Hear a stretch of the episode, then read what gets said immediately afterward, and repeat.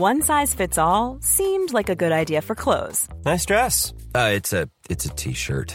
until you tried it on. Same goes for your healthcare. That's why United Healthcare offers a variety of flexible, budget friendly coverage for medical, vision, dental, and more. So, whether you're between jobs, coming off a parent's plan, or even missed open enrollment, you can find the plan that fits you best. Find out more about United Healthcare coverage at uh1.com. That's uh1.com.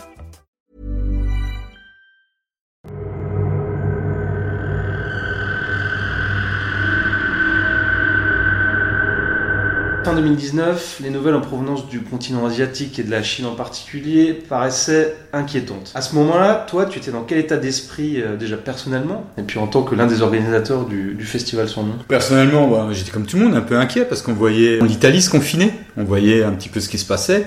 On se disait, on va y avoir droit à tous les coups. Donc on, se préparait à être confiné. Ça, c'est à titre individuel, mais ça, je pense c'était un peu tout le monde. On sentait qu'on on y aurait droit. Après, comme organisateur du festival sans nom, honnêtement, on n'était pas inquiet du tout. Mais pas à juste titre. On était en début d'année, Mm. nous on était au mois d'octobre, alors on voyait bien qu'il y avait des manifestations qui étaient annulées au fil du temps, mais on se disait, le mois d'octobre, on a le temps de voir venir. de toute façon, on pouvait rien faire.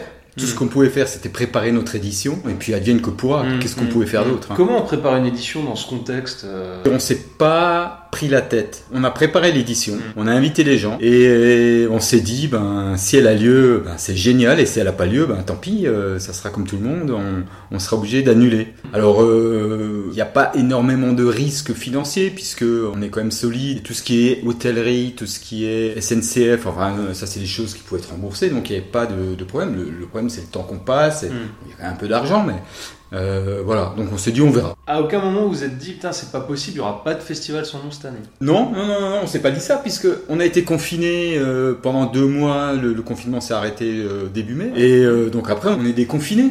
Et à ce moment-là, tout le monde s'est dit ça y est, c'est passé. Je Mm. sais pas si au moment du déconfinement, les gens pensaient que ça allait pouvoir recommencer. S'il n'y avait pas eu de festival en 2020, ça aurait signifié quoi pour vous? Moi, je veux pas me projeter dans des choses comme ça parce que ça ne sert à rien. Et puis, ne serait-ce que par respect pour tous les gens qui ont été o- Mm. obligés d'annuler. Je vais pas dire oh c'est pas grave, oh, ceci. Mm. Franchement, j'en sais rien quoi. Mm. Ça doit être très très difficile de, de jeter à la poubelle une année de travail et c'est arrivé à beaucoup. Bon, rappelons-le, c'est vrai que vous étiez un des rares festivals autour du polar à pouvoir avoir lieu en 2020. Enfin, même pas juste du polar, je crois que Ah oui. manifestation culturelle, on a eu beaucoup beaucoup de chance. On est, Ouais, ouais, ouais. on est tombé juste entre les deux confinements. À quelques heures de la tenue de cette édition, du coup, vous étiez plutôt du genre à, à serrer les fesses et à croiser les doigts ou relativement détendu et confiant? On sentait bien que le coup près allait tomber à un moment ou à un autre. Ça s'est joué à 10 jours, voilà, c'est ça. C'est-à-dire que 10 jours après la fin de notre festival, on était de nouveau confinés. Je me souviens pas qu'on était particulièrement angoissés par une annulation.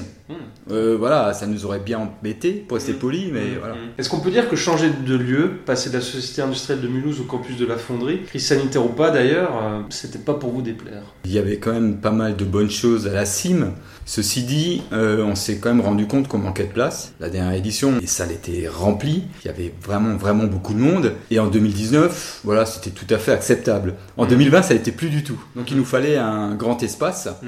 Et la fonderie était vraiment idéale pour ça. À l'issue du week-end, bon, vous avez quand même dû composer avec quelques contraintes parce que je pense bon, il y avait des jauges, il y avait le port du masque. Quel a été votre bilan, sachant qu'encore une fois, euh, 10 jours ou 12 jours plus tard, la France était à nouveau confinée quoi? Le bilan est forcément positif parce que les gens étaient très contents d'être là. Les auteurs étaient super contents de pouvoir venir euh, au festival. Les festivaliers ont été alors d'une patience et d'une discipline incroyable. Mm. C'est-à-dire, on testait hein, euh, les files d'attente avec euh, les espaces, les Mm. masques, toute une organisation qu'on a dû mettre en place, bah, comme tout le monde, qui devait organiser dans cette période-là, qu'on connaissait pas.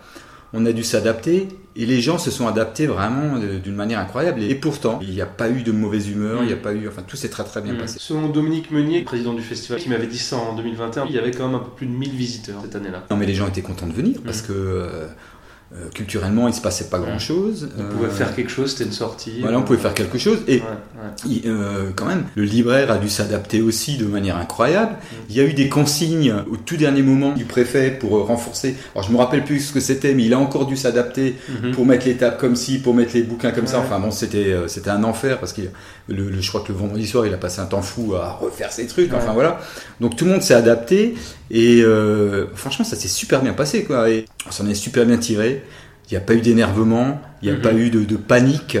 Euh, enfin, ça s'est passé dans le calme et vraiment, vraiment d'une fort belle manière. Est-ce qu'on pourrait dire que cette édition-là, euh, c'est une édition quelque peu miraculée? Ah oui, on peut dire ça. Moi, je pense qu'on a eu un peu le cul bordé de nouilles. On est passé entre les gouttes, entre deux confinements. Si ça avait dû nous arriver au bout de la deuxième édition, peut-être on n'aurait pas géré de la même manière. Mais on a quand même de l'expérience et l'équipe a du sang-froid. Et ça, ben, je vais un, un peu cirer les pompes au président, mais ça vient de lui aussi. Il, a, il a ce sang-froid qu'il arrive à communiquer. Ouais. Et donc, euh, quand ça se passe dans le sang-froid, Ouais. on, on bosse bien, quoi. Ouais. Oui, parce que je crois qu'il n'y a même pas eu d'annulation. Il y en a une, mais qui n'était pas due au Covid. Oui, oui. Voilà. Il n'y a pas un auteur qui a dit je viens pas euh, Mm. ou je veux pas venir. Il y a eu un enthousiasme incroyable. Y a-t-il une anecdote, quelque chose d'insolite que l'on n'avait pas relevé à l'époque? En, en fait, on n'avait pas prévu d'inviter Olivier Norek. Il devait pas venir. D'accord. Ah bon.